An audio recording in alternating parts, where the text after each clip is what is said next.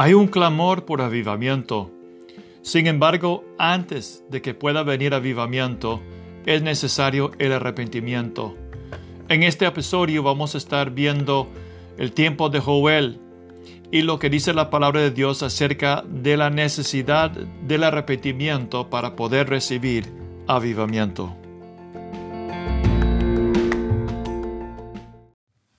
Este es parte 2 de tiempo para avivamiento, tiempo para arrepentimiento. En los días del profeta Joel, la situación espiritual del pueblo de Dios realmente era terrible. Y Dios decía que venían terribles juicios. Por lo tanto, Joel clamó, diciendo en Joel 1, versículo 13, Ceñíos de celicio y lamentaos sacerdotes gemir ministros del altar, venir, pasar la noche ceñidos de cilicio, ministros de mi Dios, porque sin ofrenda de cereal y sin libación ha quedado la casa de vuestro Dios. Y también él dice en Joel 2.17, entre la entrada y el altar lloren los sacerdotes, ministros de Jehová, y digan, Perdona, oh Jehová, a tu pueblo, y no pongas en aprobio tu heredad, para que las gentes se enseñorean de ella. ¿Por qué han de decir entre los pueblos dónde está su Dios? Joel profetiza una gran restauración y avivamiento. Sin embargo, ese avivamiento no viene si no hay arrepentimiento.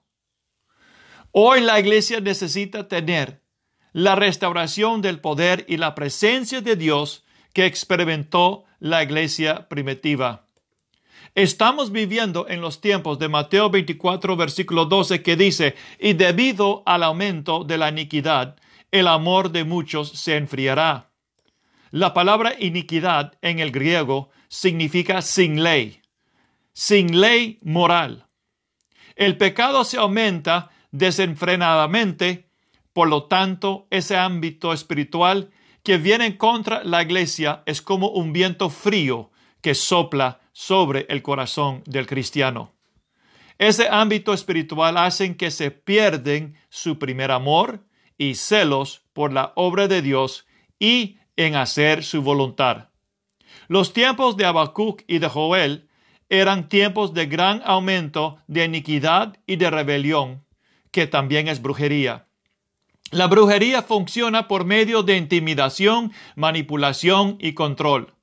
La rebelión es un ataque contra la autoridad de Dios, por lo tanto vendrán juicios de Dios para corregir a su pueblo. El profeta Isaías nos da una revelación de los caminos y maneras de Dios. En Isaías 42, versículos 24 al 25 dice, ¿Quién entregó a Jacob al despojo y a Israel a los saqueadores? ¿No fue el Señor contra quien pecamos? En sus caminos no quisieron andar, ni obedecieron su ley. Por eso derramó sobre él el ardor de su ira y la violencia de la batalla. Le prendió fuego por todos lados, pero él no se dio cuenta. Lo consumió, pero él no hizo caso. Dios pide a su buen pueblo que se vuelva a Él por usando juicios. Hay devastaciones que vienen por incendios, por inundaciones, por huracanes, por terremotos, que hacen que nos demos cuenta que Dios está tratando de llamar nuestra atención. ¿No es esto lo que está sucediendo en el mundo? Y también con la iglesia. Como consecuencia de apartarse de Dios, los cristianos están experimentando graves problemas. Como consecuencia de apartarse de Dios, naciones están experimentando graves problemas. Sin embargo, el profeta Joel nos da esperanza y una solución. Joel 2, 12 al 13 dice, por eso pues ahora dice Jehová, convertíos a mí con todo vuestro corazón, con ayuno y lloro y lamento.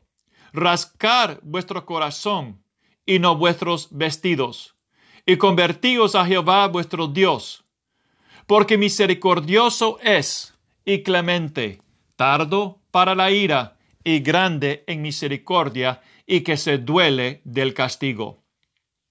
Luego, en capítulo 2, versículos 23 al 28, Joel profetiza una promesa de restauración y de gran bendición.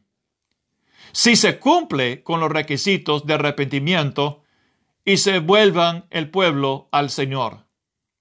Tiene que haber un avivamiento del don de arrepentimiento si queremos experimentar el derramamiento del Espíritu de Dios sobre toda carne. En segundo de Pedro, capítulo 3, versículo 9, vemos el anhelo y deseo de Dios. Dice la palabra de Dios, el Señor no se tarda en cumplir su promesa, según algunos entienden la tardanza, sino que es paciente para con vosotros, no queriendo que nadie perezca, sino que todos vengan al arrepentimiento. La promesa de restauración y bendición permanece para la iglesia hoy si nos dirigimos al Señor con sincero arrepentimiento. Dios nos ha dado un orden y propósito para la iglesia, y es a través de las siete fiestas que Israel recibió de Dios.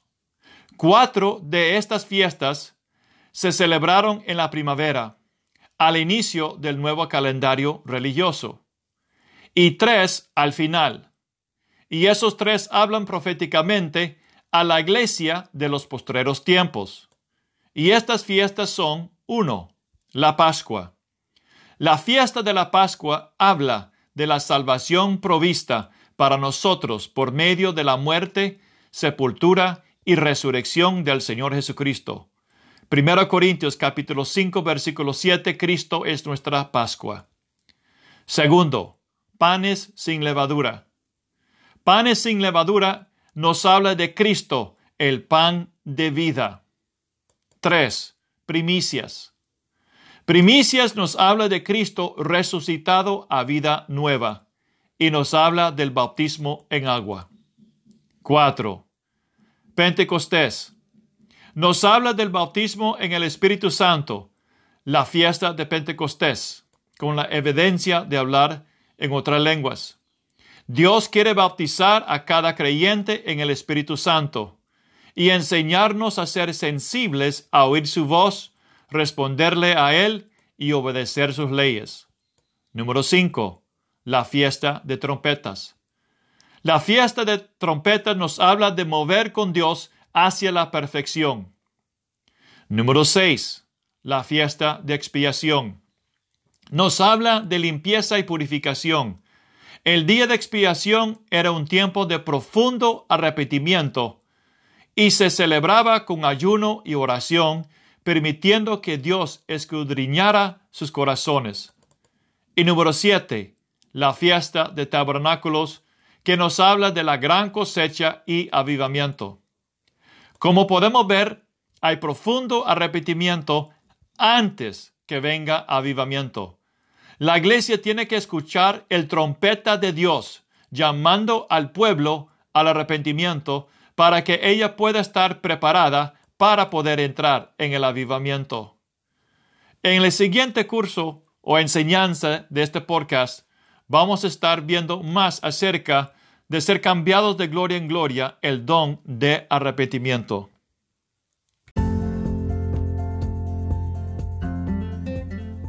En el siguiente episodio vamos a estar profundizando el tema ¿qué es el arrepentimiento? Si queremos ser cambiados por Dios y queremos alcanzar los propósitos de Dios y entrar en avivamiento, es necesario entender el proceso de Dios a través del el arrepentimiento.